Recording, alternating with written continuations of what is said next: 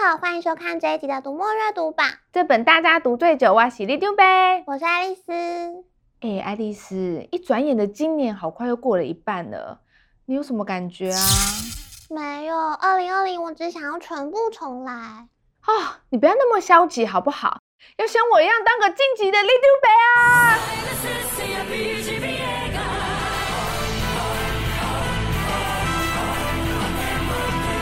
么晋级的话，干脆来参加我们这个月的马拉松好啦，保证让你在职场和人生都突飞猛进。哇，你现在在跟我呛虾吗？来，快说，你又要推坑我哪些书？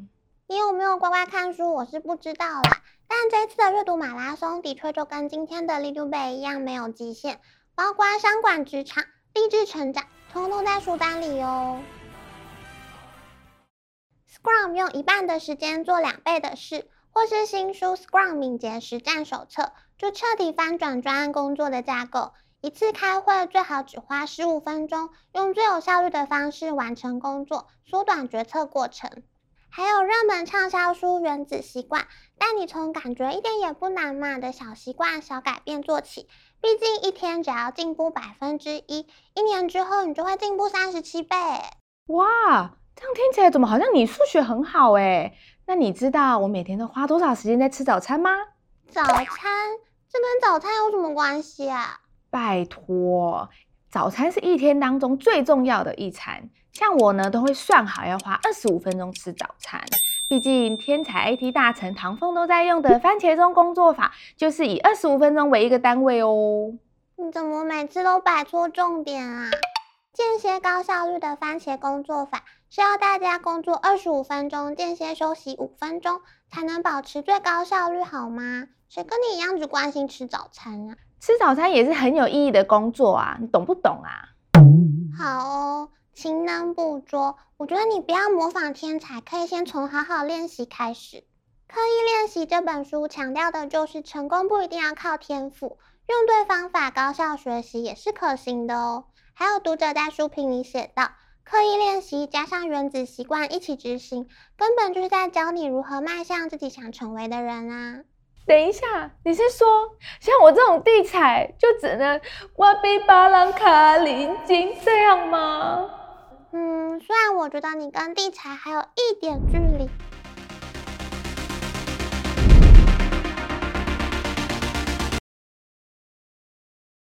你也可以参考另一本《完美练习》，据说是比刻意练习更适用于每个人的日常生活哦。等这些都学会之后，你还要修炼练习的心境，这样才可以真的用正确心态逐步累积，达到目标。说的也是，人生真的有太多事情需要练习了。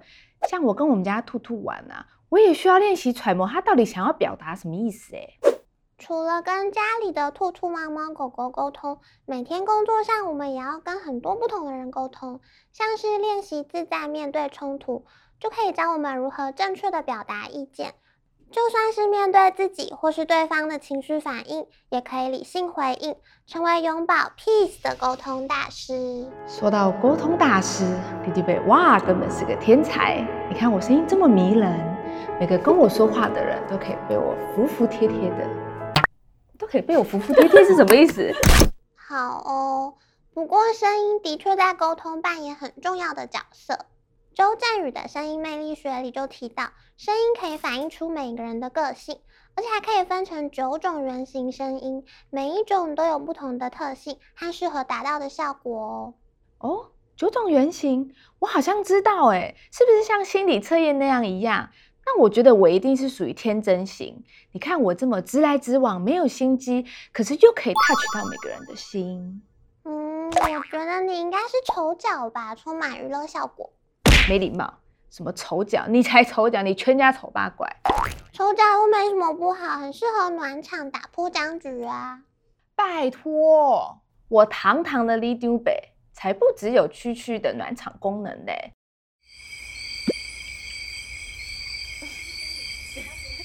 倾听李明意见，帮大家解决烦恼才是我的本业啊！你是说你还兼职心理咨商吗？现代人好像真的是蛮需要的。这次阅读榜上，也许你该找人聊聊这本书。作者 Lori 毕业后的第一份工作是菜鸟电影经纪人的助理，负责打电话和一切杂事。但在升职之后，他却发现自己对花时间打磨一部电影毫无兴趣。后来，他加入电视台的影集团队，负责《急诊室的春天》和《六人行》。在编写医疗剧的过程中，他发现，相较于把现实经历写进娱乐世界，他更想要面对真实人生。所以在大学毕业了六年之后，又跑回去念医学院。这个作者的职场经历怎么这么戏剧化啊？那他最后有成为医生吗？Lori 现在是一名心理咨商师，在这本书里写下她怎么在过程中帮助病人找答案。但她自己在男友提分手后，其实也找了心理师来帮助自己。心理医师也需要找心理咨商，这怎么听起来不太专业啊？这你就不懂啦。心理师是情绪负担很大的工作，当然也需要有纾压和解决问题的管道啊。而且就像作者所说，在心理师的所有资格里，最重要的是他也是有血有肉的人。毕竟只有在他可以感同身受去理解病人的困难，才可以和他们一起找到人生的答案呢、啊。嗯，听起来也是蛮有道理的。像我每天听李明的烦恼啊，也都像是参与他们的人生一部分呢。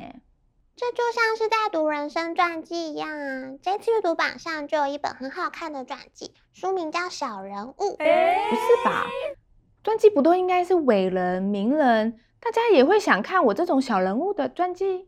小人物的作者是丽莎·布伦南·贾伯斯，她是贾伯斯的大女儿，也是他和初恋女友的非婚生子女。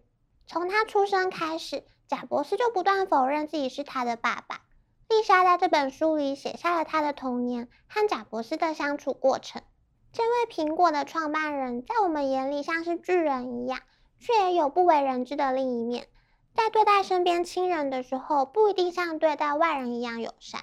这听起来真是反差很大，充满矛盾呢。一个人的人生总会碰上各式各样的人事物，彼此间难免会相互抵触。这次阅读榜上的一个明亮的人如何能理解黑暗？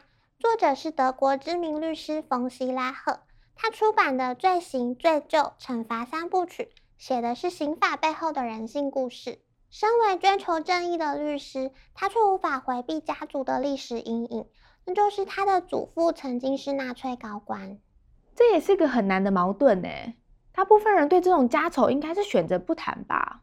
没错，但冯希拉赫这本书让我们看到另一种选择：一个明亮的人如何能理解黑暗。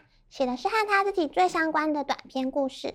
虽然有时候因为第三人称的叙事角度，我们不能确定主角究竟是不是他自己，但却好像可以从这些小故事里发现和我们自己人生经历重叠的部分。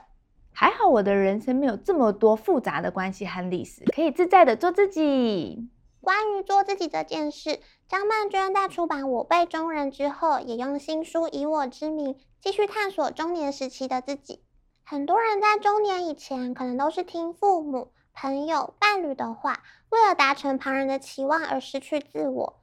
张曼娟希望可以让读者好好拥抱自己，就像书里写的这一段：自己没有一种固定典型，可以不讨好别人，也可以讨好别人。可以自我实现，也可以为他人奉献。重要的是，必须自己觉得快乐。嗯，这个我懂。毕竟做自己才会好自在啊。这次的阅读榜有让你职场大晋级的阅读马拉松，也有勇敢面对人生好难的传记、小说和散文。大家赶快来追一下阅读进度，争取奖励吧！除了试读买书，也别忘了按赞、分享和订阅我们的频道哦。那么，读墨阅读榜这本大家读最久，我们下次见，拜拜。